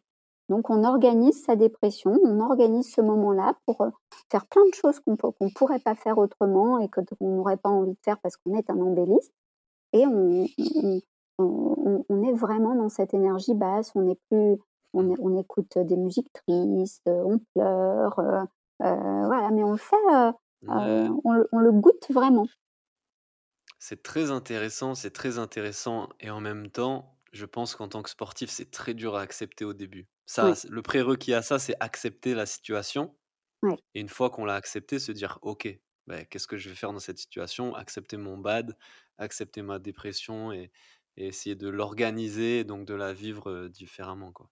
C'est très juste et et l'acceptation, en fait, elle vient par, l'idée d'une reprise de contrôle. Parce que en fait, tout ce qui tout ce qui vous arrive dans la vie, non, je vais je vais le dire autrement. Toutes toutes vos peurs, heu, elles viennent de la perte de contrôle. Votre stress, il vient tout le temps du sentiment de perdre le contrôle. Si, Mmh heu, quand vous êtes à l'entraînement, vous faites exactement la même chose que le jour de du du match, heu Ouais, à peu heu, près. voilà et et pourtant, quand vous êtes à l'entraînement, vous êtes pas stressé. Vous faites exactement la même chose et vous êtes pas stressé et le stress vient, Mmh quand est-ce qu'il vient? Quand il y a vous êtes pressé par le temps, heu, que que vous avez un un un temps qui est, heu, enfin voilà, il faut fournir votre Mmh performance en en un minimum de temps. Quand, vous avez quelqu'un en face de vous qui qui vous veut pas du bien, quand, vous avez un public qui vous regarde et qui vous juge et cetera et cetera. Donc tout ça, ça va faire que vous perdez le contrôle. Vous perdez une grande partie du contrôle et cette perte de contrôle, elle va, engendrer un stress, une une une anxiété. C'est toujours la perte de contrôle et donc quand évidemment, quand vous êtes en antiphase, quand quand quand vous êtes dans cette phase dépressive que vous pouvez organiser, eh bien, heu heu, vous vous perdez le contrôle puisque vous n'avez plus si c'est dans le cas d'une blessure, vous n'avez plus le le contrôle de votre corps, heu, vous vous vous n'avez pas l'énergie qu'il faut, vous n'êtes pas dans le mood qu'il faut pour, pour pouvoir, être bien mh. en interaction avec le monde et tout ça. Donc ce qu'il faut, c'est, c'est pour ça que je dis que c'est super important d'organiser sa dépression, non seulement pour pouvoir en sortir plus vite, mais aussi pour se donner l'illusion, puisque de toute façon le contrôle ou le non-contrôle, ça n'est qu'une illusion, mais pour se donner cette fois-ci l'illusion d'un meilleur contrôle. On perd le contrôle et on reprend le contrôle en se disant: «Bah, cette phase-là, je l'organise comme j'ai envie de l'organiser» et si heu, je l'organise, heu, correctement, si je me fais vraiment un planning d'organisation de mon antiphase, alors je vais avoir, heu, un un meilleur sentiment de contrôle et ça me permettra d'accepter beaucoup mieux cette phase-là. Donc heu, top, vraiment, plus vous Mmh. l'organisez et mieux, mieux vous vous vous la Ouais. vivrez. Ouais et c'est exactement ce qu'on cherche à faire, justement quand on n'est pas blessé, à organiser, à prendre le contrôle, à maîtriser ses entraînements, ses compétitions, à travers, que ce soit la planification d'objectifs, la préparation des compétitions et tout ça et c'est quelque chose qu'on perd de vue totalement, justement, quand on est blessé. Alors que c'est là qu'il faudrait aussi mobiliser ces ces ces capacités pourtant qu'on a, qu'on sait mobiliser quand on quand on est bien, quand on quand on performe et donc ouais, très point de vue très intéressant à à méditer Merci. pour tous les sportifs, je pense. Super. quelque chose qui me semble vraiment, important aussi de, mmh, de de rappeler, c'est, le le fait donc l'audace dont vous parlez et cetera, c'est de surmonter aussi, cette peur de l'échec et du regard des autres qui est très présente, je crois, dans le sport aussi. En Mmh. particulier quand on joue avec un public et plus on monte de niveau et plus il y a de perdus qui nous regardent, on va dire. Et Ouais. alors que dans dans ce que vous proposez justement, c'est, mmh, c'est s'en détacher et en fait se donner le droit de tenter ces choses-là, qu'on est susceptible de rater et on est susceptible d'être jugé par les gens. Mais en fait, les sportifs vraiment, pour moi, qui représentent, les mieux cette philosophie sont ceux justement qui font preuve d'audace et qui ont pas peur de tenter des choses exceptionnelles et ça va peut-être ils vont peut-être les rater 9 fois, mais la dixième fois où ça va passer, on va les reconnaître comme étant des des vrais génies, quoi. Ouais, c'est juste l'audace. ouais? Oui, pardon, dites-moi? Beh, le juste la fin de la question, c'était selon vous, quels quels sont les sportifs qui représentent le mieux cette philosophie, cette, heu, religion embelliste? Heu, il y en a un que que j'adore, qui est détesté par beaucoup, c'est, heu heu, son prénom, ça doit être Conor McGregor. C'est Conor son Conor prénom? McGregor? Ouais, Ouais. carrément. Ouais, ouais. Voilà, magnifique, Mmh mh. magnifique. Heu, il y en a un autre qui en ce moment est très est très décrié, qui est plus un enfin, on est on est sportif à vie, je pense, mais en tout cas qui n'est plus sur, heu, le circuit, bah, je crois que c'était MMA d'ailleurs, c'est Andrew Tate. Andrew Tate, oui, dans la boxe boxe thaïlandaise, je crois. Ah oui, c'est ça, exactement. Ouais, ouais, tout Mmh, à mmh, mmh, fait. Hem, Ouais. c'est Zlatan Ibrahimovic, il va faire partie de cette, heu, Ah ouais, pourquoi pas, aussi, bien sûr, j'adore, heu, Zlatan Ibrahimovic. Heu, ce sont des, voilà, l'audace, heu, vraiment une animalité qui qui qui qui qui s'assume complètement, quoi. Ce je vais te tuer, en fait, et il y a, j'ai fait, j'ai fait un un post, LinkedIn il y a quelque temps là-dessus sur, les compét les compétiteurs directs et les compétiteurs indirects. En fait, j'ai j'ai Mmh mh. remarqué un truc, c'est que, hem, il y a ceux que j'appelle les compétiteurs directs qui sont, heu, ceux qui vont quand ils vont arriver sur un ring, sur un court, peu importe, heu, ils vont vraiment, avoir le sentiment que pour eux, c'est une question de vie ou de mort, que, c'est une question de survie, quoi. Ils ils ne peuvent pas faire autrement que gagner et c'est Ouais. je pense, les les 3 Les qu'on a cités nettoyeurs là. comme, le Tim ouais. Grover, le préparateur physique et mental de Michael Jordan et Kobe Bryant notamment, on les appelle les nettoyeurs. Génial! Et bah, je savais pas non plus, mais e excellent. Mais voilà, donc moi je les appelle les compétiteurs directs, mais mais c'est vrai que les Mmh mh. nettoyeurs, c'est beaucoup plus poétique et ça ça va beaucoup mieux, y a il y a cette idée de question de vie ou de mort. Je je suis là et je, pour moi, je alors que je suis, su sur un ring avec de des des des cordes autour et quand quand je suis en dehors du ring, j'ai pas le droit d'être violent, quand je suis sur le ring, j'ai le droit d'être violent, enfin, c'est un truc un peu bizarre. Heu et ben, heu, moi je le prends comme un truc hyper sérieux. Si je si je ne réussis pas ça, je meurs. Donc il faut que je tue l'autre, pour ne pas être tué. Heu et ça, en fait, il y en a très peu qui ont cette ce ce côté compétiteur direct de sentir Mmh cette question de vie ou de mort, heu, quand ils sont sur un court de tennis ou sur un ring ou peu importe. Heu, la plupart d'entre nous, heu, on est plutôt des compétiteurs indirects. C'est-à-dire qu'on sent, le ridicule du truc quand quand, on voit qu'on est en difficulté, on commence à se dire: «Bon, en fait, qu'est-ce qui se passe si je perds? C'est quand même pas si grave, c'est pas parce que la balle, elle va tomber là plutôt que là, à 10 centimètres d'écart, de dans de dans le terrain ou hors du terrain, que ça va réellement changer ma vie, quoi». Heu, en fait, il y a il y a Mmh mh. toujours cette ce cette sorte de protection qui nous dit: «Mais non, en fait, je suis pas, je suis pas réellement en train de jouer ma vie. Je je, heu, je je sais qu'en Mmh mh. fait, tout va bien et que je peux rentrer chez moi et que ça va pas changer énormément, ce match-là ne va pas changer énormément». Et la plupart d'entre nous, nous avons cette trop forte conscience que c'est pas une question de vie ou de mort, en fait. Alors que ce ces gens-là, c'est, heu Tate, McGregor et qui on a dit Ibrahimovic. Zlatan. Zlatan, notre Zlatan. et, eh bien, ceux-là, on, on sent qu'ils ont ce grain qui va faire que pour eux, c'est une question de vie ou de mort. Donc je crois que, que ça, c'est une grande différence. Et ça, euh, ça se travaille, mais, mais euh, euh, c'est vraiment difficile, quoi. Et je pense que euh, quand, euh, quand, quand on vraiment pour, le travailler, il faut il, il, faut vraiment faire une obsession de sa réussite. Il faut que, que, ce, que ce soit pas seulement un objectif. Il faut que ça devienne une obsession. Euh, et ça, c'est vraiment pas donné à tout le monde de, de, de pouvoir le. Euh, alors de pouvoir le travailler, c'est donné à tout le monde, mais de pouvoir le développer, euh, il faut que, que, arriver à faire descendre ça dans les tripes, quoi. Vous voyez que, que mmh c'est une question de vie ou de mort. Si, si tu ne gagnes pas ce match, tu meurs en fait. Euh, euh, ou alors ta ouais, famille ça... meurt. Imagine que voilà. Et eux, ils l'ont. Mmh et ouais, c'est ce qui fait leur audace. Ouais, de, de, nettoyeur. De... Ça me fait vraiment penser au concept de nettoyeur de Tim Grover. Et justement, on le retrouve ouais, chez les Michael Jordan, les Kobe Bryant, qui avaient cette ouais. détermination, cette persévérance à toute épreuve, qui est une discipline aussi, euh, et dans des styles différents, parce que dans les MMA, il y a Conor, Conor McGregor d'un côté, qui est très bling-bling, très extravagant.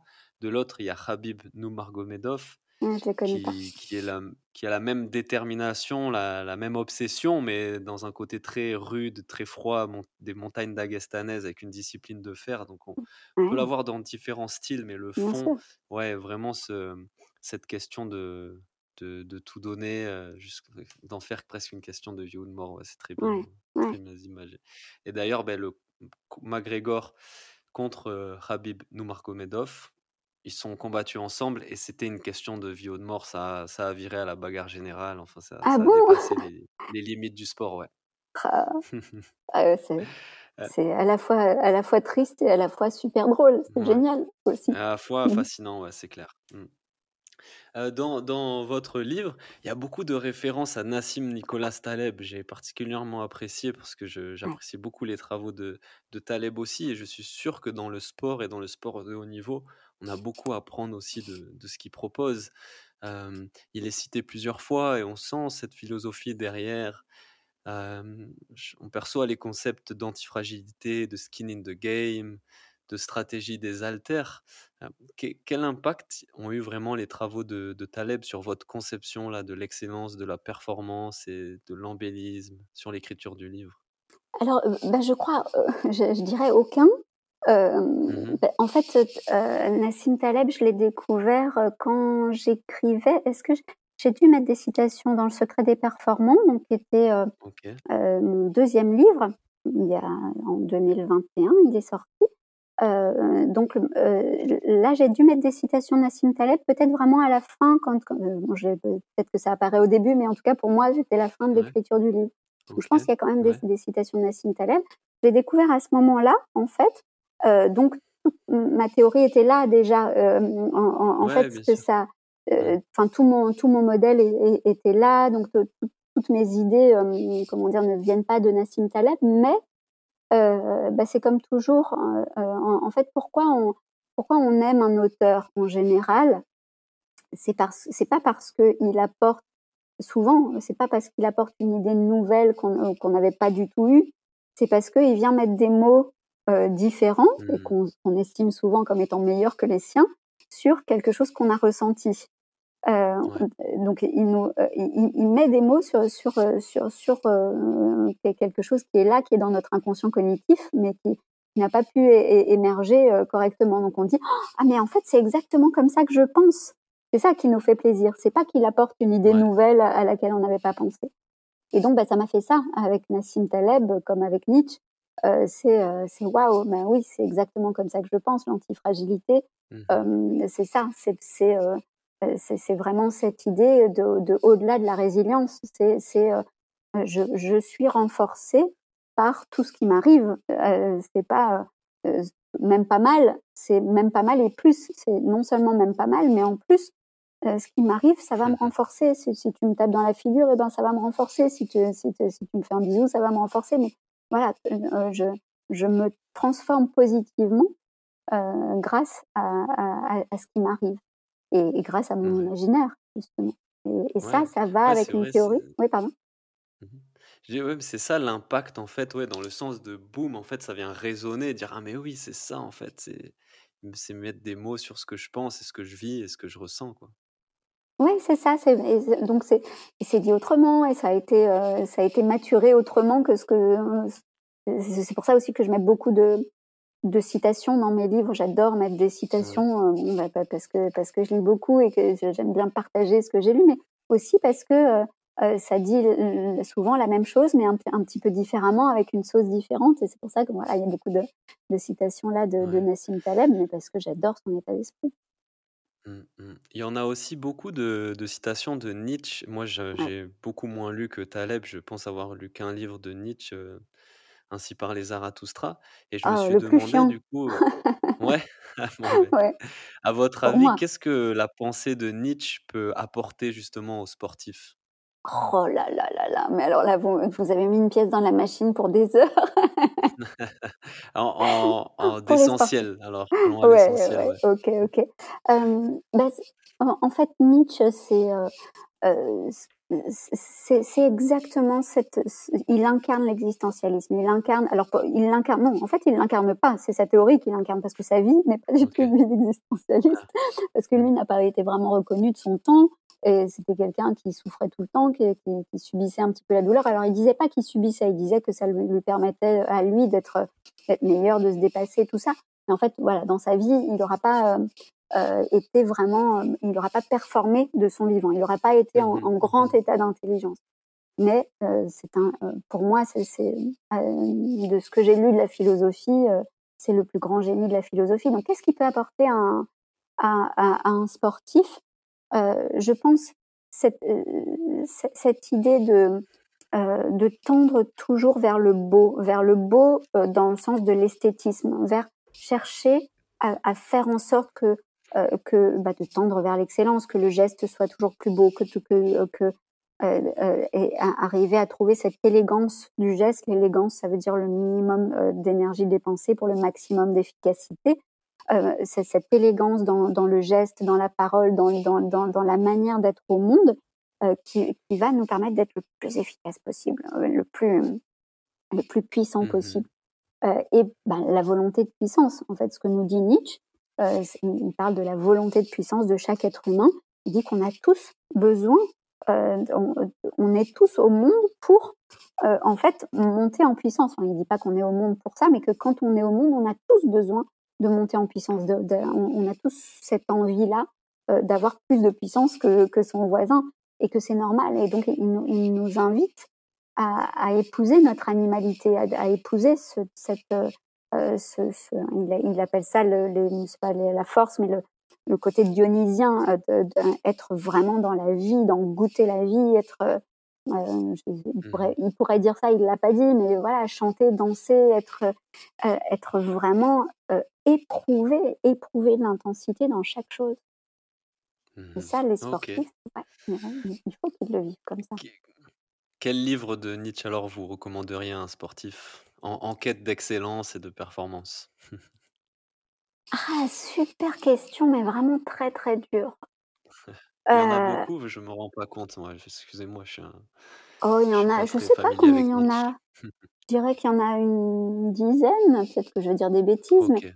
heu, alors je dirais, en fait, que celui qui couvre le plus, heu, de de choses, de dimensions, c'est probablement, Ecce Homo, qui qui veut dire en latin: «Tel est l'homme», ainsi est l'homme et heu, c'est un livre qu'il a écrit ou publié en vers, heu, que 88, heu, 1888, c'est 1 an à à peu près, hein, 87-88, je sais pas. C'est peu de temps avant qu'il sombre dans dans la folie parce qu'il est mort, Mmh. fou. On sait pas s'il a eu une maladie, on on sait Mmh. pas vraiment ce qui lui est arrivé, mais il a perdu l'esprit à un moment et heu et voilà, il l'a écrit peu de temps avant de mourir. Je sais pas si c'est son dernier ou son avant-dernier et heu, dans Ecce Homo, en fait, il reprend, heu, tous ses livres et il fait un genre d'explication de texte et il dit: «Ben, dans ce livre-là, voilà pourquoi j'ai écrit ça, j'ai dit ça, heu» Et je trouve que bah, pour un sportif, euh, ça reprend toutes ces notions, euh, je sais pas, la volonté de puissance, le surhomme, euh, l'éternel retour, toutes, toutes les, notions comme ça très nietzschéennes. Et, et je pense que pour un sportif, ça peut donner de bonnes clés. Mais c'est vraiment de la philosophie. Il faut, enfin, je, je, suis sûre que, que, que vous aimerez. C'est c'est de la philosophie, mais c'est pas de la philosophie prise de tête. C'est pas du, c'est mmh pas, euh, je sais pas, ouais. ouais du, du, Descartes ou du Rousseau, du Platon ou du. C'est pas. Mmh ok, c'est pas chiant. Sauf ouais, ainsi par les Zarathustra, à mon sens. ah, ben voilà, mais moi on m'a dit de lire ça. Mais que lui, il considère comme sa grande œuvre. Hein. Ok. Ouais. Mmh Et euh, pour continuer sur les livres, quel est le livre qui a eu le plus d'impact justement sur votre vie dernièrement? Ah, dernièrement euh, parce que, parce que dans ma vie, c'est pas dernièrement. Ouais, mmh dans, dans ma vie, c'est La promesse de l'aube de Romain Gary. Euh, c'est vraiment, euh, j'ai pleuré quand j'ai lu vraiment. Euh, et, puis après, quand je suis allée voir le magnifique film avec Charlotte Gainsbourg, donc, qui, reprend, qui reprend le livre, magnifique, splendide. Et dans La promesse de l'aube, en fait, c'est une sorte d'autobiographie probablement romancée de, Romain Gary, où Romain Gary raconte son, histoire de, petit garçon qui est né en, en Russie et qui, qui va faire plein de pérégrinations pour arriver en France avec sa maman. Et sa maman, qui est une vraie maman tigre, une maman qui pousse à fond euh, son fils, qui veut à tout prix. Ils sont hyper pauvres et elle a, elle a une, déjà une, un amour profond pour la France. Et, euh, et donc c'est pour ça qu'à un moment ils arrivent en France et qu'elle devient euh, écrivain, auteur et, même ambassadeur de, de France parce qu'elle elle lui transmet cet amour euh, hyper important pour la France mais elle le pousse dans tout. Elle veut qu'il devienne le meilleur partout.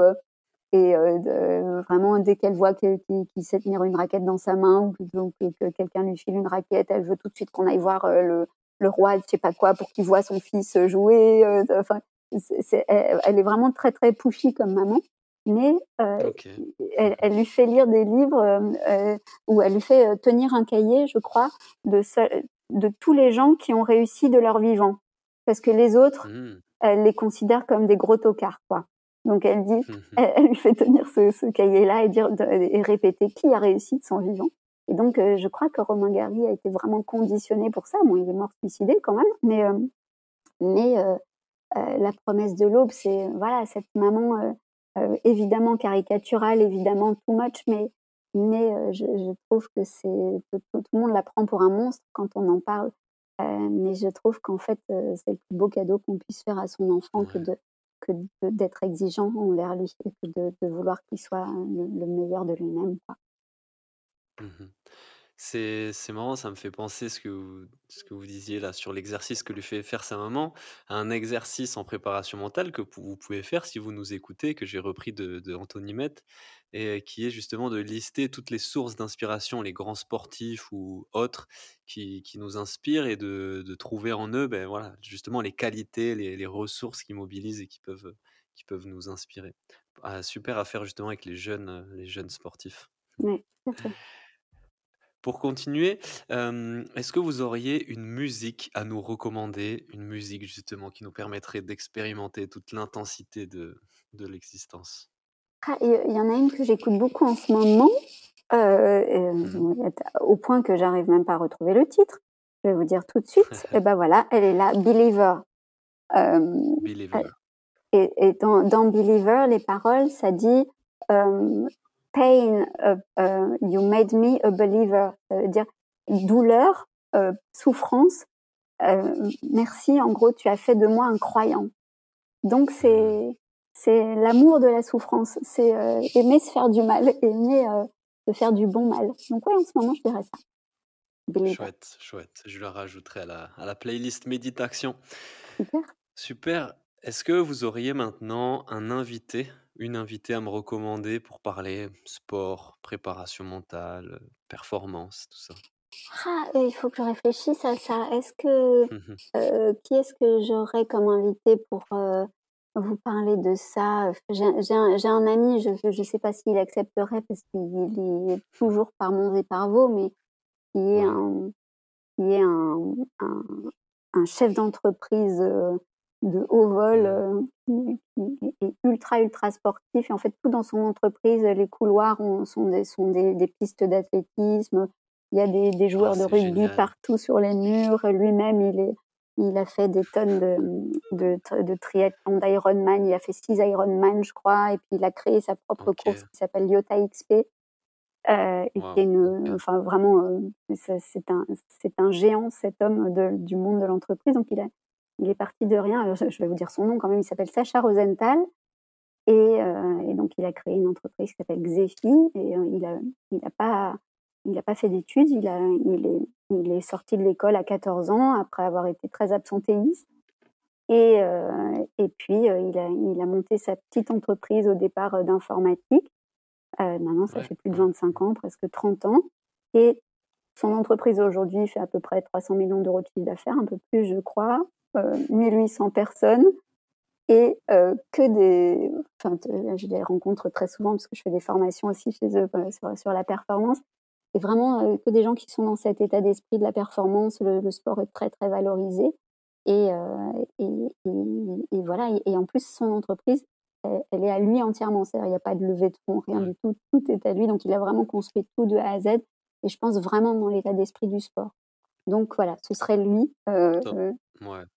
Et- J'imagine qu'il doit être très pris, mais c'est vrai que ça, ça serait un bon, bon invité, très très intéressant. En plus, c'est vrai que j'ai pas reçu de, de gens issus du monde de l'entreprise, alors que il y a beaucoup de parallèles à faire avec le sport de haut niveau. Ouais. Donc, euh, pourquoi ouais. Et puis lui, en plus, ouais, c'est un Mm. grand, grand sportif. Donc, vraiment. euh, En plus, non. Ouais, ah, euh, parfait. et, et puis, il y a cette Iota XP.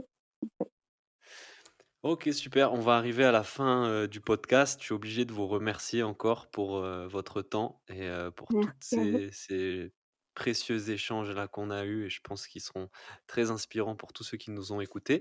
Donc le livre L'art de l'excellence, il est sorti, il est disponible en librairie ou en ligne. Allez-y, vraiment, c'est un livre qui fait du bien. Où est-ce qu'on peut vous retrouver sinon, Fanny? Où est-ce qu'on peut me retrouver? Je je sais pas. euh, on peut me Sur retrouver. les euh, réseaux sociaux, su- vous ah êtes sur oui, LinkedIn? pardon, c'est ça. Je, je cherchais comme comment on peut me Non, pas votre retrouver? Bah, vous adresse. venez à Lyon. Sur- Pour Euh, poursuivre, on va dire, votre travail, poursuivre vos actualités. ouais, le plus c'est c'est LinkedIn et un petit peu Instagram pour le côté un peu plus Ok. perso, les petites choses perso, les Mhm. stories, tout ça, c'est Ok. Instagram. ok. Et puis, mais LinkedIn, c'est là où je publie le, le plus et où j'ai la plus grande audience. Ok, super. Ouais, écoutez, merci beaucoup. Je vous souhaite beau- une bonne Merci continuation, beaucoup de réussite et beaucoup d'intensité dans tout. Merci, merci, c'est très gentil. Merci à tous ceux qui ont réécouté. On se retrouve bientôt pour un nouvel épisode. Ciao, ciao.